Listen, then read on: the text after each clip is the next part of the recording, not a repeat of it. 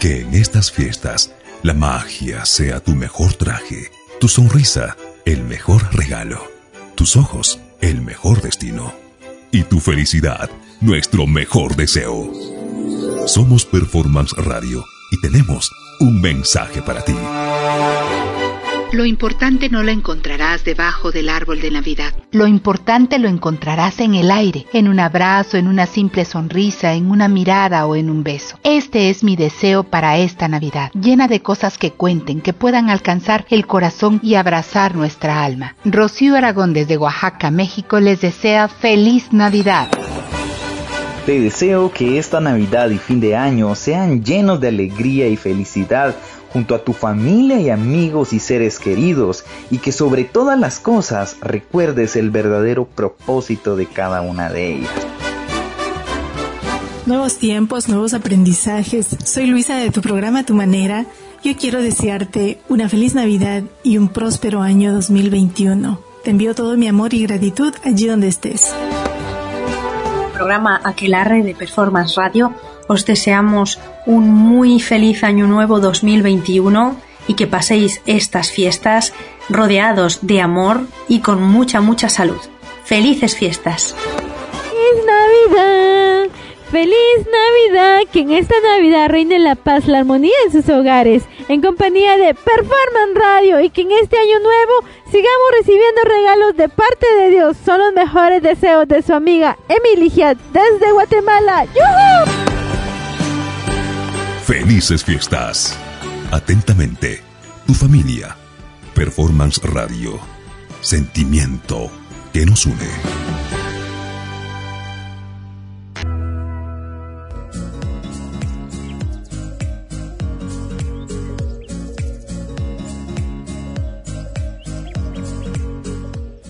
Hola amigos, bienvenidos a Me Dicen Pato, el lugar donde podrás entretenerte y escapar un momento por esta realidad. Yo soy Pato y a lo largo de este programa nos divertiremos, conversaremos y despejaremos nuestras mentes.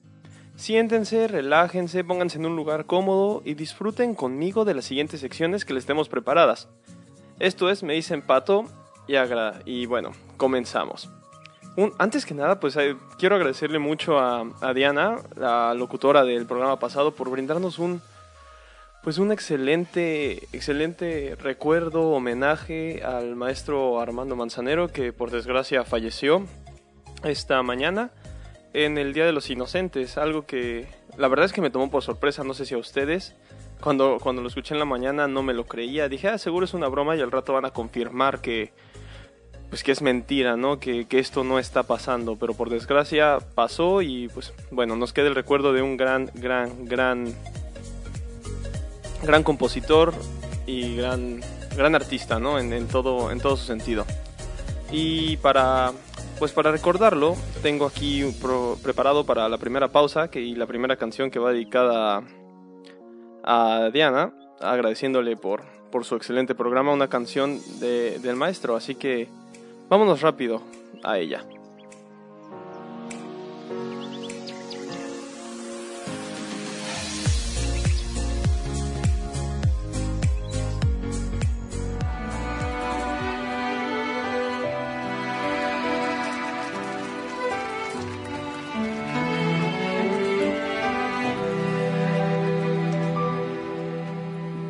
Nos hizo falta tiempo. Nos comimos al tiempo.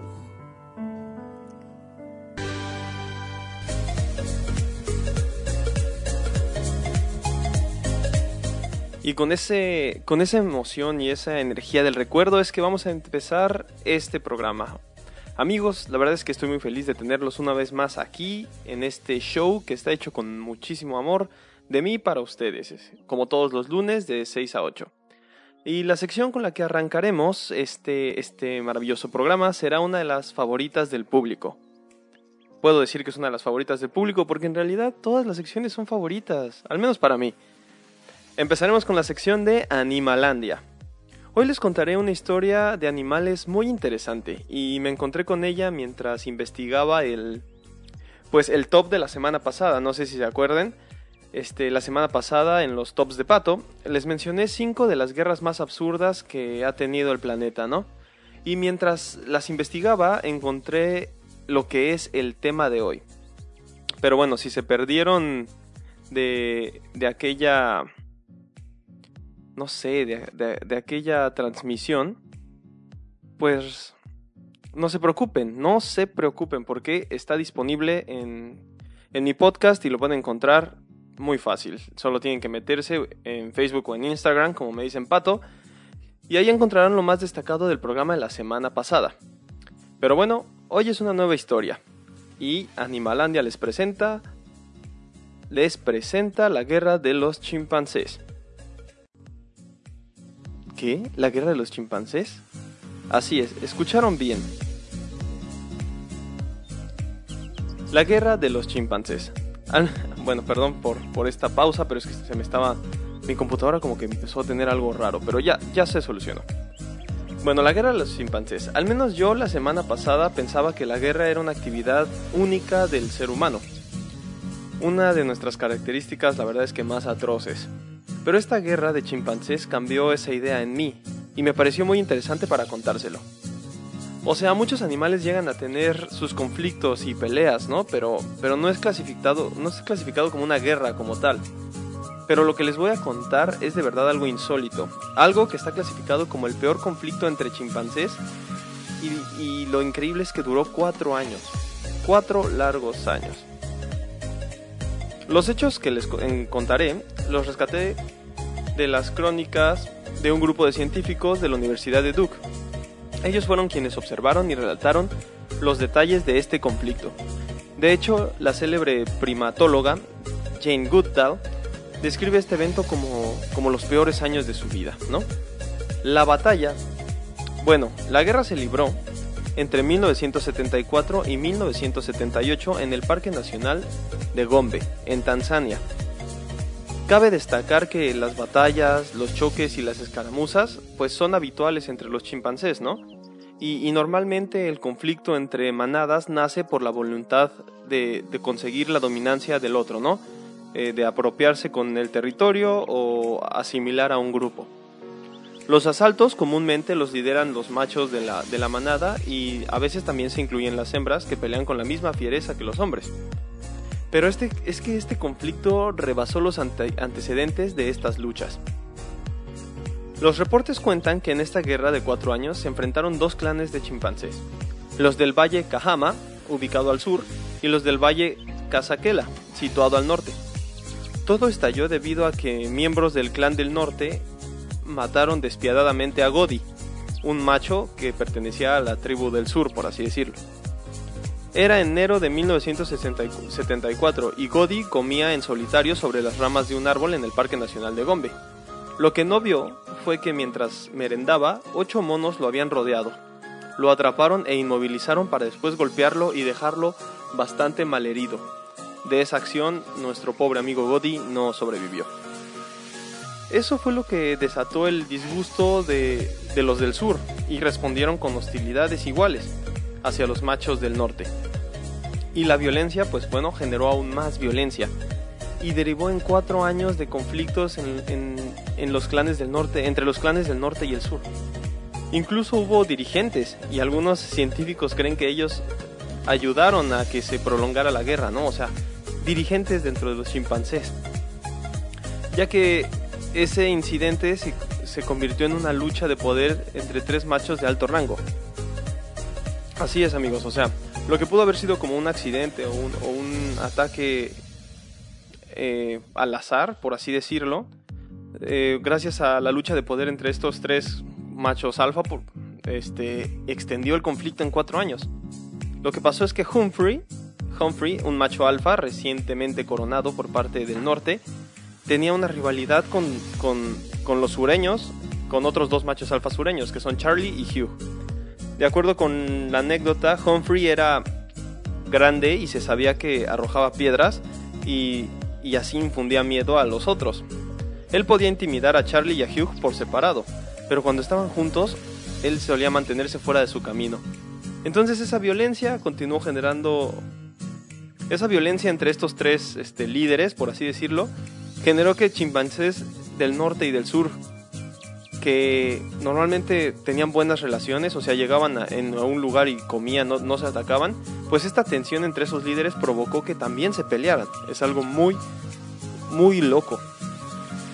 Lo triste es que al final la colonia grande destruyó y se quedó con el territorio de la colonia chica. En ese tiempo, o sea, en los datos registrados por las crónicas, un tercio de las muertes de chimpancés machos en Gombe fueron perpetradas por los propios animales. Y hasta la fecha, las razones científicas detrás de este conflicto, pues son muchas y, no se tiene como, como un, un veredicto de qué fue lo que lo provocó. A lo mejor fue esa suma de muchas razones que había, ¿no? Se sabe que en ese periodo la disponibilidad de hembras fue inusualmente baja, lo que probablemente exacerbó la lucha por el dominio y el asesinato de, los varones. Pero los celos y las tensiones entre, entre los tres líderes al parecer también influyeron, y otros científicos aseguran que la presencia del grupo de observación afectó el comportamiento de los chimpancés, ya que para grabar esto, para grabarlos, ponían comida en, en un lugar, ¿no? Y junto con las cámaras. Por lo que ese, ese, ese centro de observación se convirtió en un lugar muy muy valioso para los chimpancés. Pero bueno, hasta la fecha no hay otros conflictos así registrados por chimpancés. Y bueno, sí hay otras especies que tienen tipos de guerras, ¿no? Por ejemplo, las hormigas matabele depredan termitas invadiendo sus colonias en grandes números. Pero esto se trata de una estrategia de caza, no algo que podamos llamar guerra como tal. Por otro lado, las hormigas esclavistas también emprenden redadas contra otras especies de hormigas, ¿no? Las esclavistas entran y roban a las crías de, de las otras hormigas, las, las cuales crecerán para servir a la, a la especie invasora. Otras batallas también se dan entre el avispón gigante japonés que ataca las colmenas de sus presas y las mismas abejas malíferas japonesas pues responden envol envolviendo al avispón explorador en un enjambre que hace, y hacen vibrar sus alas para que se genere calor y lo, y lo vaya, lo, lo cocinen vivo. Pero como tal, como venía diciendo, estas luchas son por la supervivencia, ¿no? O por, por conflictos de comida. Pero esta guerra de cuatro años entre chimpancés también puede contar como una de esas. No lo sé, porque los datos de los líderes y ver cómo se extendió por, el, por tanto tiempo, sobre todo, pues nos hacen reflexionar sobre si esto fue un hecho aislado o una guerra como tal. A mí, en lo personal, me gustaría saber su opinión. ¿Creen que fue una guerra como tal? Recuerden, tenemos líderes, tenemos un conflicto que duró varios años, tenemos esta división. ¿Creen que fue una guerra? La verdad es que me gustaría mucho conocer su opinión, que los pueden dejar en los comentarios. No duden en mandarme, en mandarme esta su reflexión, y para eso tenemos varias opciones, ¿eh? Los que me conocen pueden enviarme un mensaje y, o también pueden entrar en el chat de, de, Facebook de Performance Radio y pueden seguir la página si aún no lo hacen. Por último, también creo que hay un chat en la página web. Digo, no soy experto en cómo guiarlos para que se comuniquen por ese chat, pero yo sé que ustedes son unos genios y podrán encontrarlo, podrán hacerme llegar el mensaje y aquí yo estaré esperándolos para reflexionar. Ahora sí amigos, nos vamos a una pausa musical. En, están en el show de Me Dice Pato. Yo soy Pato, su anfitrión. Y no se despeguen en, en su casa que es Performance Radio, sentimiento que nos une. Volvemos después de estas rolitas.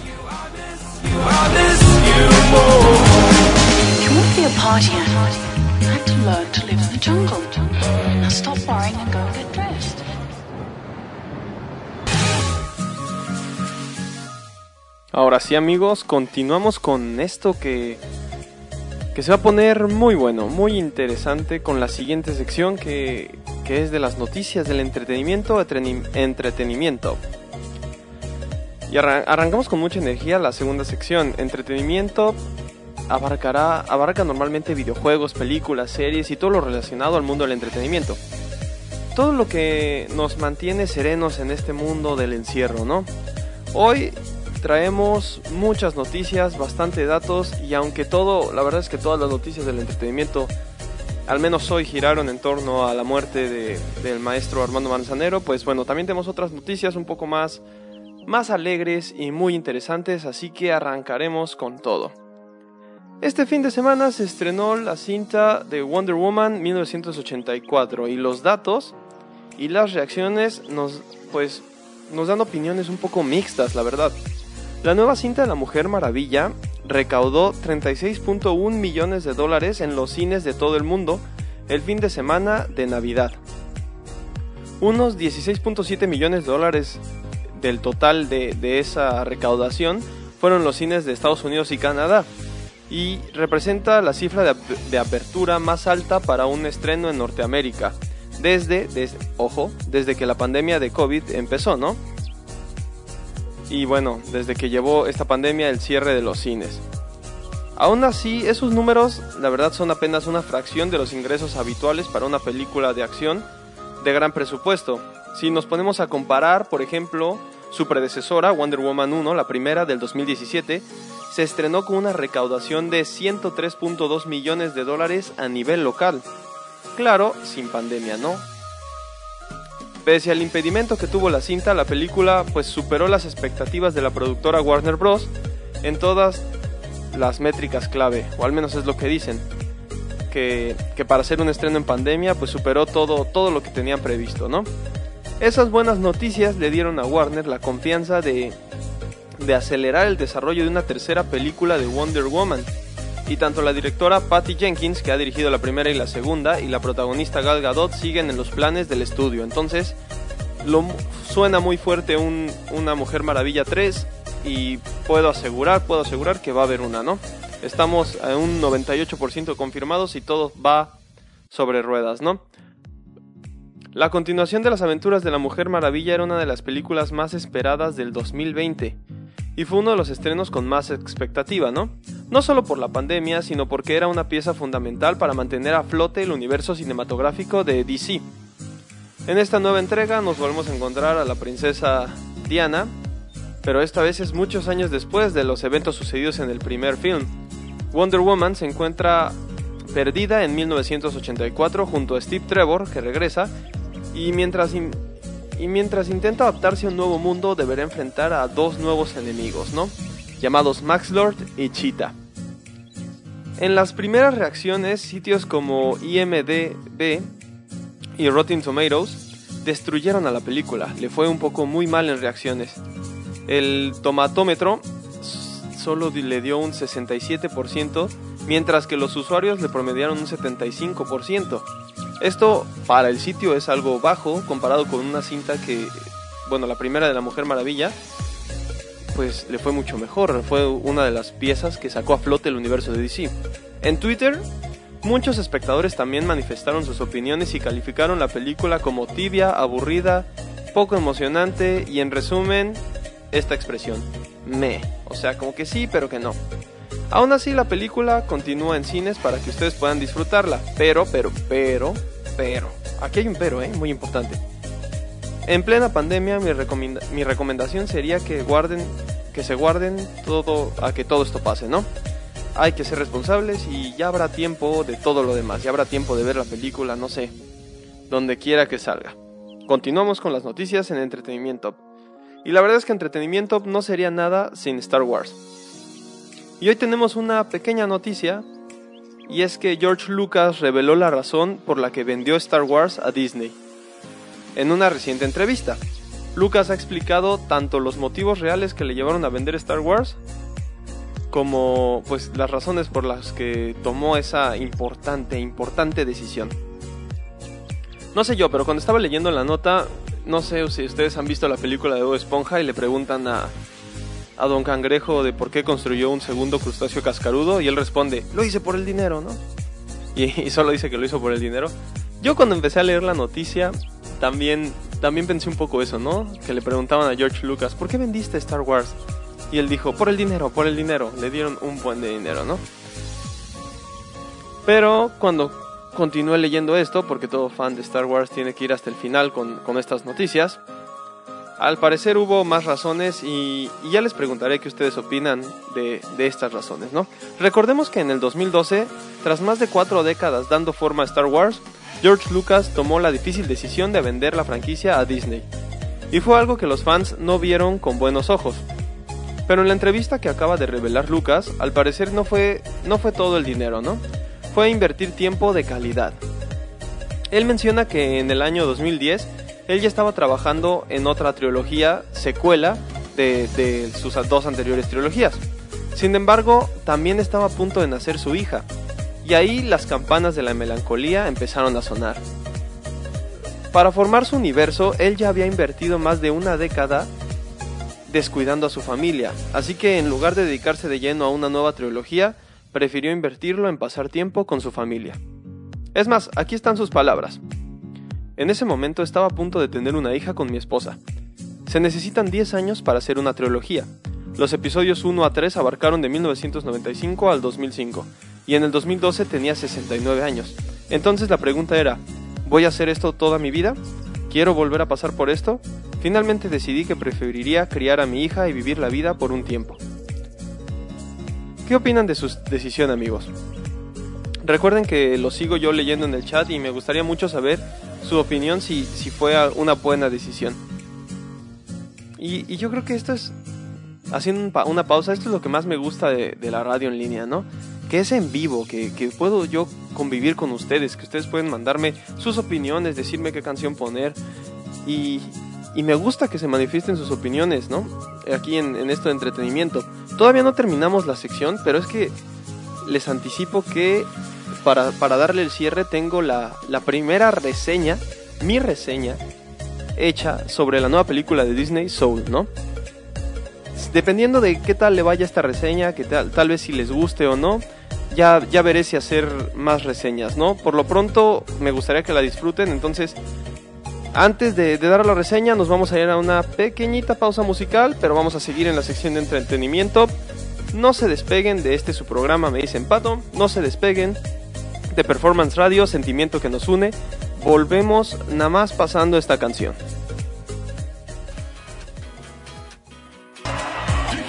Seguimos, seguimos con esto eh, que es Me dicen Pato en su gustada sección entretenimiento. ¿Cómo la ven? Todo, hasta ahorita todo bien, ¿no? Seguimos con las siguientes noticias de entretenimiento y es que una de las que me sorprendió más ayer es que Sudán presenta por primera vez una película para competir en los Oscars, ¿no? Casi dos años después del derrocamiento del dictador Omar al-Bashir, Sudán está dando pasos para, para reintegrarse a la comunidad internacional, ¿no? Y su industria de cine por primera vez en su historia presentó una película para consideración en los premios Oscar. Eh, muy bonito, ¿no?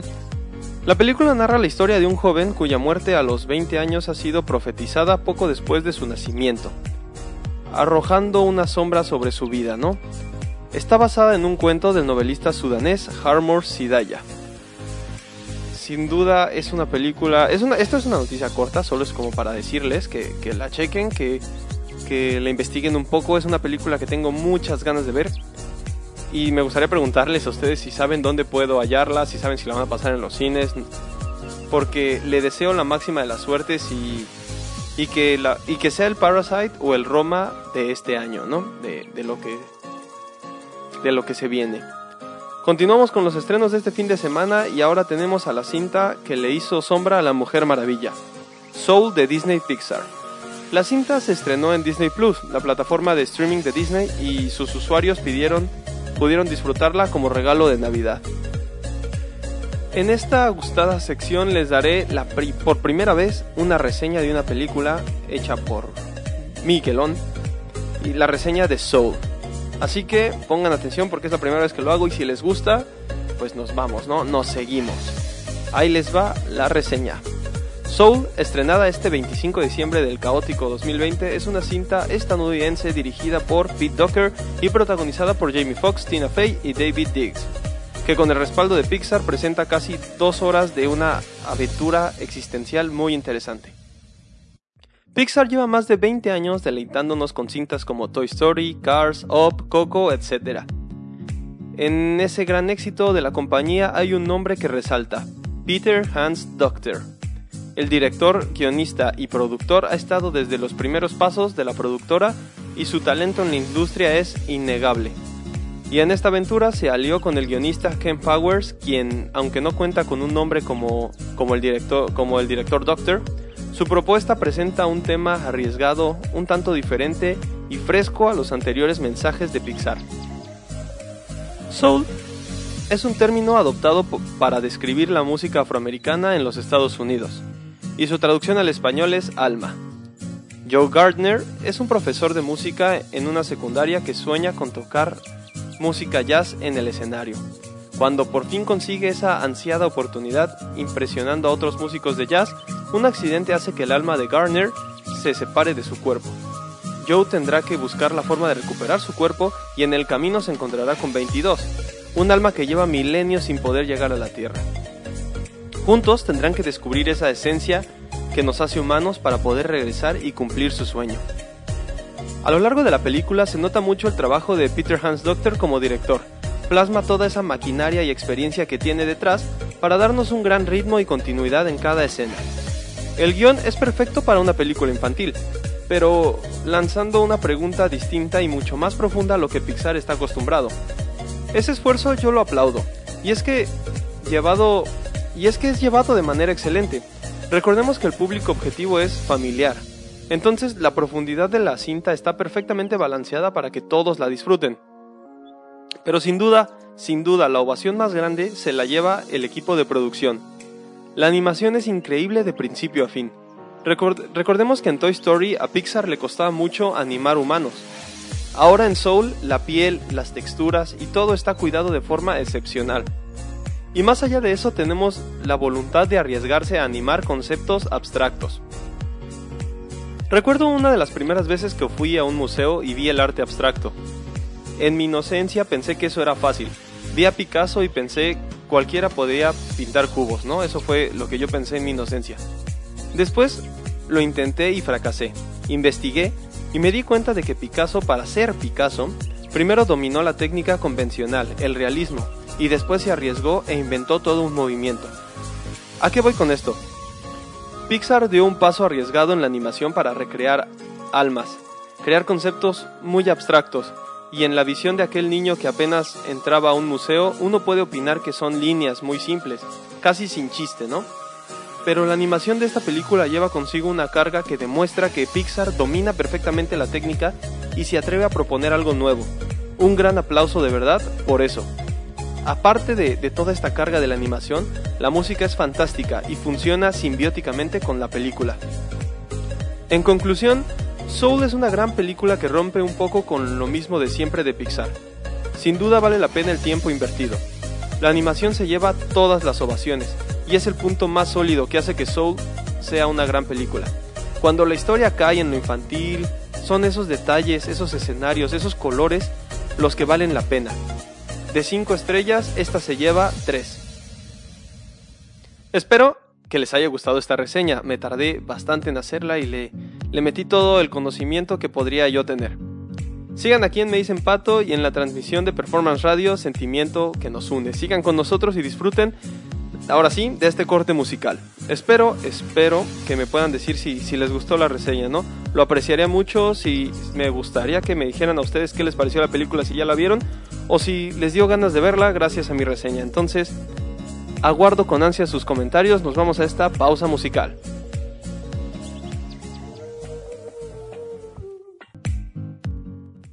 Bueno amigos, están en Performance Radio, están en el show de Me Pato y estamos listos para empezar con la última sección del día de hoy.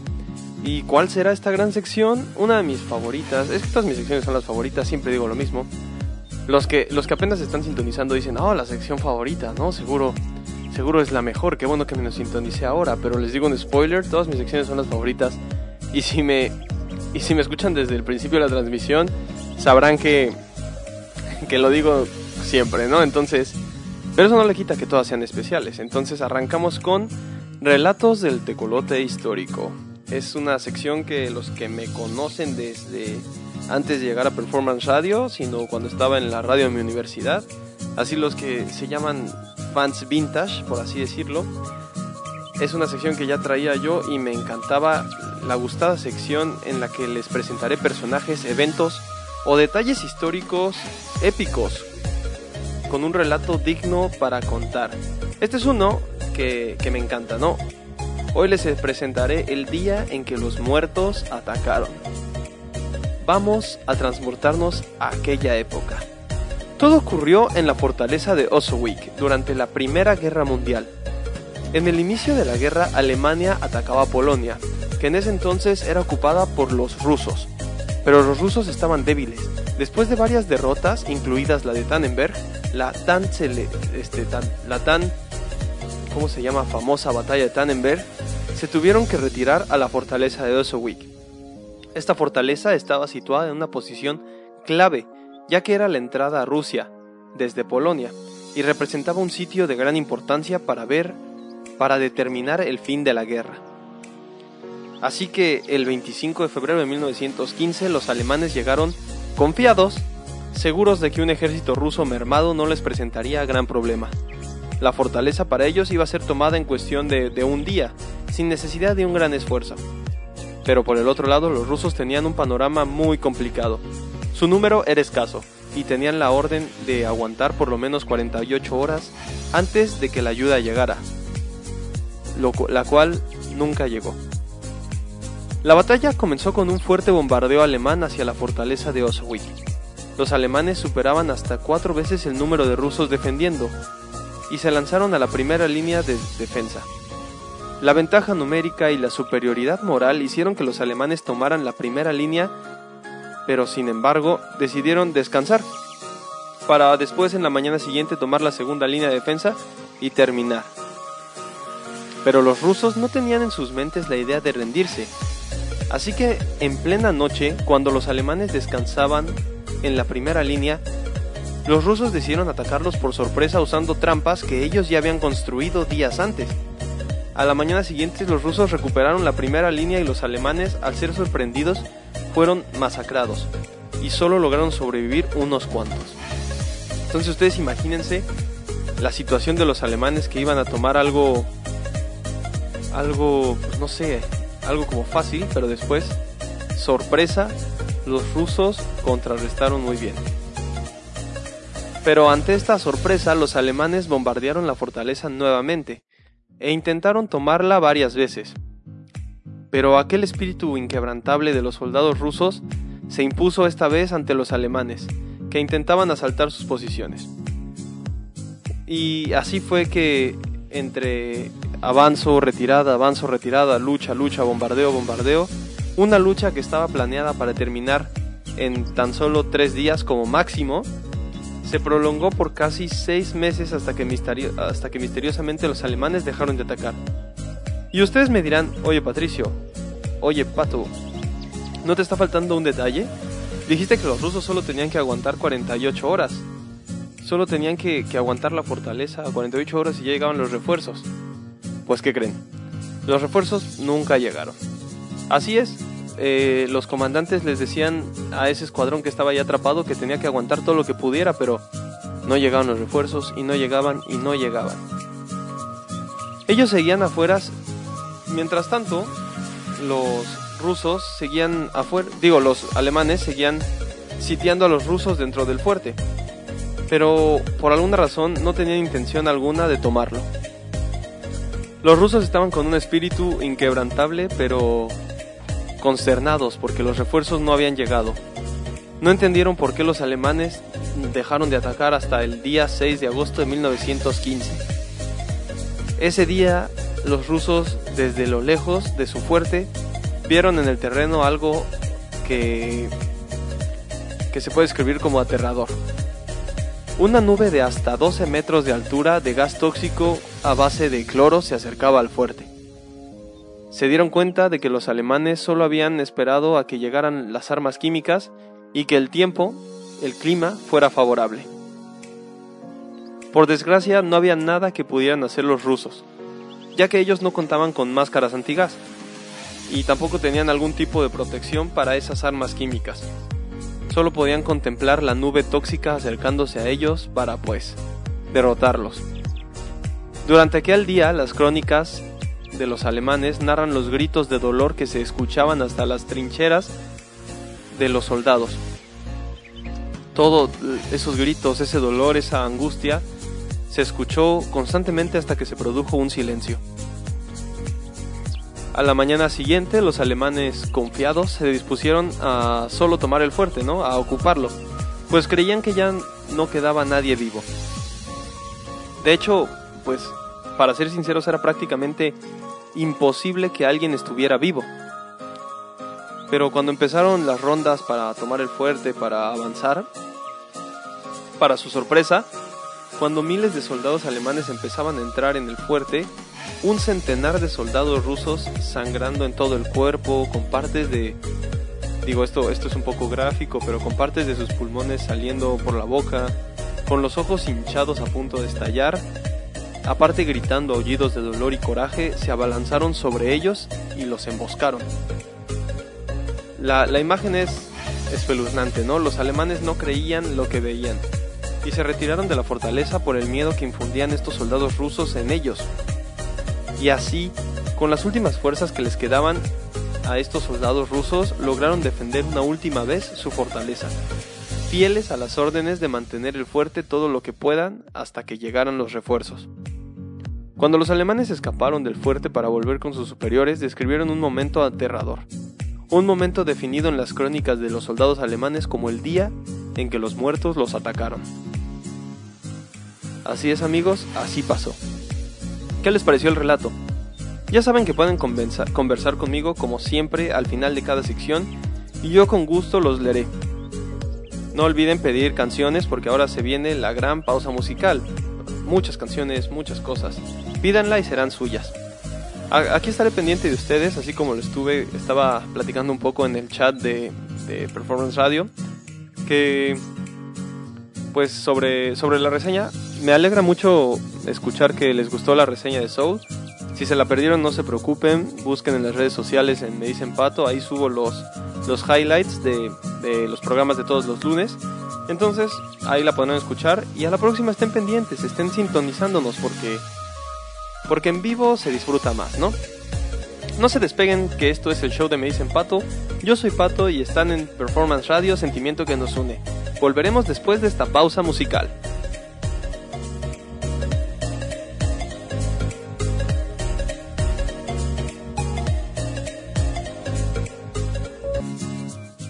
Amigos, por fin, bueno, como todo, todo tiene que terminar, ¿no? Y este programa llega a su fin. Espero que se la hayan pasado muy bien, que hayan disfrutado mucho las secciones. Hagamos un recuento, ¿no? Recuento de lo que vimos hoy en Animalandia. Al principio vimos la guerra de cuatro años de, de chimpancés, un caso muy interesante. Y me quedé con, con las ganas de leer si ustedes opinaban si de verdad había sido una guerra o había sido un conflicto. Entonces, quien esté interesado, investigala y me manda un mensaje sobre si fue una guerra de verdad o fue otro altercado que de repente tienen los animales. Así buscan la, guerra de los cuatro años entre chimpancés, con dirigentes y todo. Fue muy, muy interesante. Después nos pasamos a entretenimiento y ahí vimos varias noticias, ¿no? La razón por la que George Lucas vendió Star Wars, un poco de la recaudación que tuvo la Mujer Maravilla y los rumores fuertes de que se viene una tercera entrega debido al éxito al éxito de, de la segunda entrega, entonces algo muy muy muy interesante. Este, también, ya por último, hablamos sobre el día en que los muertos atacaron, ¿no? En aquella guerra de la, de la Primera Guerra, en entretenimiento también presenciamos la primera reseña que, que hago así en público sobre una película, entonces espero que les haya gustado, me, me, le puse mucho empeño, todo mi conocimiento técnico un poco, entonces espero que la hayan disfrutado mucho. Ya saben, ¿no? Pueden ver los highlights del programa en en, el podcast de, Me Dicen Pato, lo pueden buscar en Spotify, lo pueden buscar en Anchor, en Anchor y, y lo pueden buscar en Facebook, me buscan ya sea en Performance Radio, Sentimiento que nos une, o en mi página personal de Me Dicen Pato. Ahí estoy, es, es una figura del DeLorean con un patito, porque soy fan de la cultura pop, porque me gusta. Entonces, si se perdieron alguna de las cosas o quieren revivir uno de los momentos que tuvimos, excelente. Me pueden buscar en internet, en Facebook, también me pueden buscar en Instagram. Ahí estoy atento y disfruten, disfruten de todo el contenido que subo. No me tardo mucho en subir. Pongan ustedes que hoy es lunes, máximo para el miércoles ya estarán los highlights, ¿no? Oigan, editar lleva tiempo, denme chance. Me, me, gustó bastante compartir estos, estos momentos con ustedes. No sé, sigan en la transmisión porque porque se viene algo muy bueno. Se viene Julie con, con su programa. Se viene también. Se viene Flash. Se viene Flashback con Rolo Jiménez desde Costa Rica. Increíble. O sea, programación hay para que la disfruten de aquí en adelante. Por favor, sigan. Se la van a pasar muy bomba. Y es increíble pensar que el siguiente programa ya de del siguiente lunes, ya como saben yo estoy todos los lunes de 6 a 8, va a ser en el 2021 ya, va a ser el 4. Entonces, de antemano les deseo un feliz año nuevo, que se propongan, que cumplan todo lo que se propongan, no es lo que siempre dicen. Ojalá, ojalá que sí pase. Este, si hacemos un recuento del año pasado, cuando estábamos en las mismas fechas, no me imagino que yo hubiera estado eh, bueno, no me imaginaba esta situación. Y si me hubieran dicho, vas a estar en una radio por, eh, en Performance Radio, no me lo hubiera creído. Es algo, es una oportunidad muy grande y estoy muy agradecido por eso. Les mando un fuerte abrazo, los dejo en buenas manos, los dejo en buena música. Recuerden que esto es Performance Radio, sentimiento que nos une. Esto fue el show de Me dicen Pato. Nos vemos el siguiente año.